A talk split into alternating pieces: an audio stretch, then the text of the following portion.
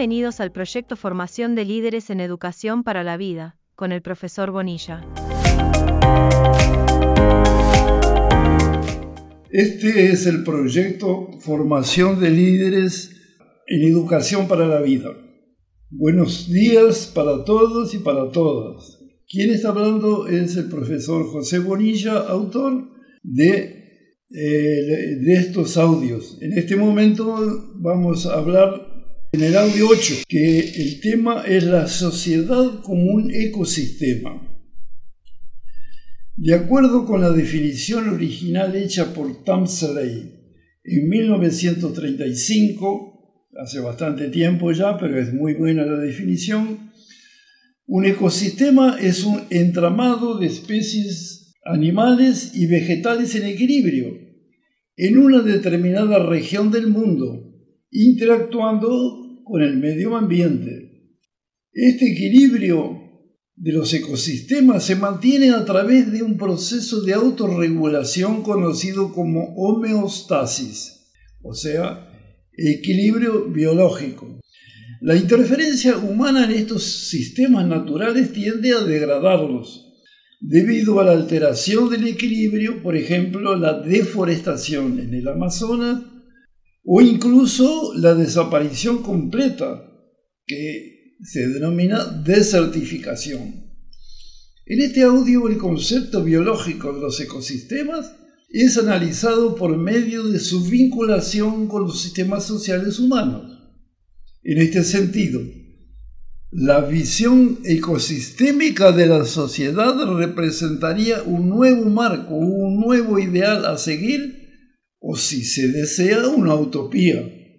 Sin embargo, como ya vimos en audios anteriores, una utopía no significa un sueño imposible, y sí una idea que actualmente tiene dificultades para realizarse, debido a los bloqueos generalmente irracionales que se imponen al pensamiento humano no condicionado.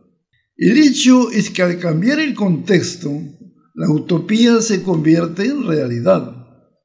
El voto popular, la jornada de ocho horas, el código del consumidor, las leyes de protección del medio ambiente, la abolición de la esclavitud, los gobiernos republicanos democráticos el derecho a la educación y muchos otros hitos destacados, antes de convertirse en realidad, eran utopías.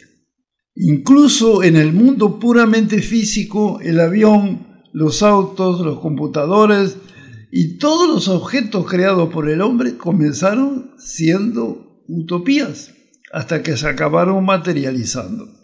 Por ejemplo, la utopía de la lámpara incandescente de Edison nació en su mente y después de un esfuerzo considerable con muchos rechazos, se convirtió en la realidad de un objeto esencial, hoy imprescindible para el estado actual de nuestra civilización.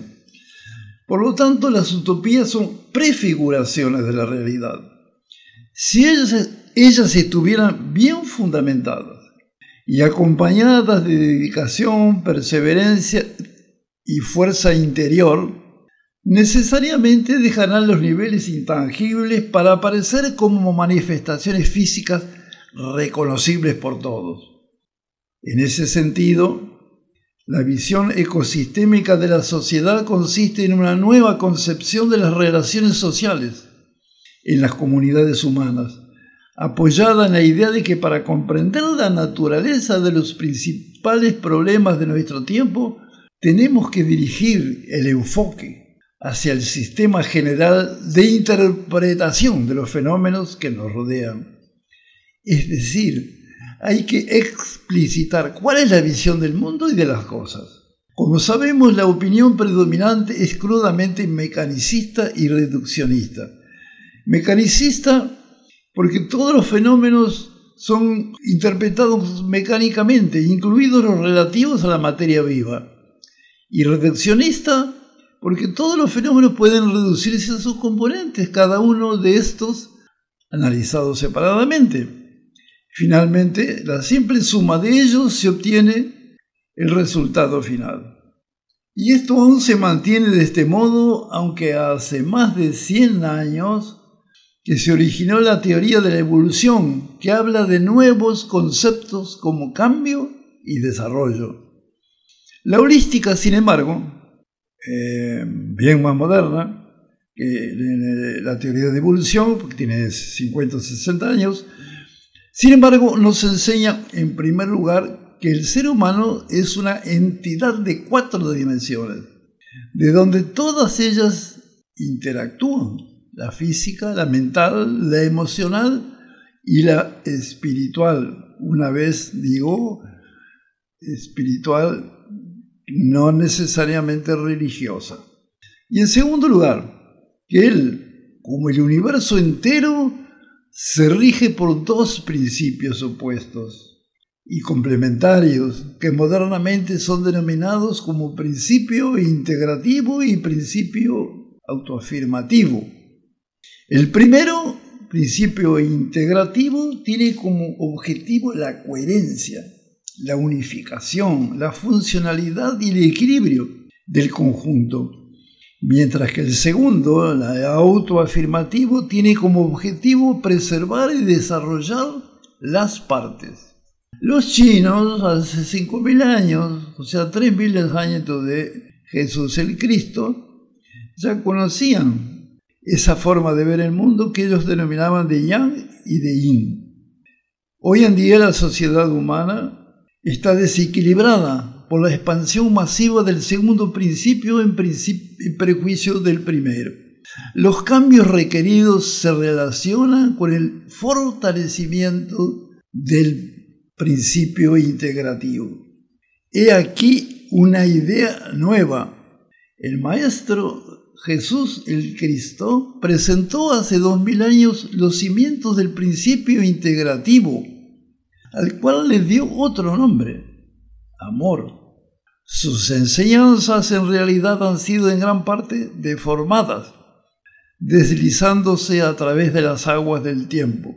Pero su semilla, largo tiempo conservada bajo tierra y olvidada por la mayoría, aunque son una legión los que dicen creer en él, está a punto de germinar en el seno de la humanidad. Lo que ha ocurrido es que estos 20 siglos en ellos la humanidad se dispuso a dominar la materia y ahora sabe muy bien lo que puede hacer con ella. Pero la fase de la autoafirmación, o sea, el yo, el yo adelante de todo, está acabando. Ahora que dominamos bien las técnicas, tenemos que decidir muy bien lo que vamos a hacer con ellas y para qué y para quién dirigirlas. Aquí es donde vuelve a aparecer el principio integrativo Nuestros conocimientos tecnológicos precisan dejar de ser privilegios que sirven a unos pocos y convertirlos en beneficio para la humanidad en su conjunto. Esto significa en los aspectos materiales atender a sus necesidades de alimentación, vivienda, salud y educación, abandonando para siempre el modelo absurdo que ahora nos ahoga y que hace prosperar apenas a una minoría He mencionado nuevamente en, dos oportunidades a Jesús el Cristo y repetimos una cosa que tal vez tenga que repetir más veces. No estamos haciendo ninguna apología religiosa.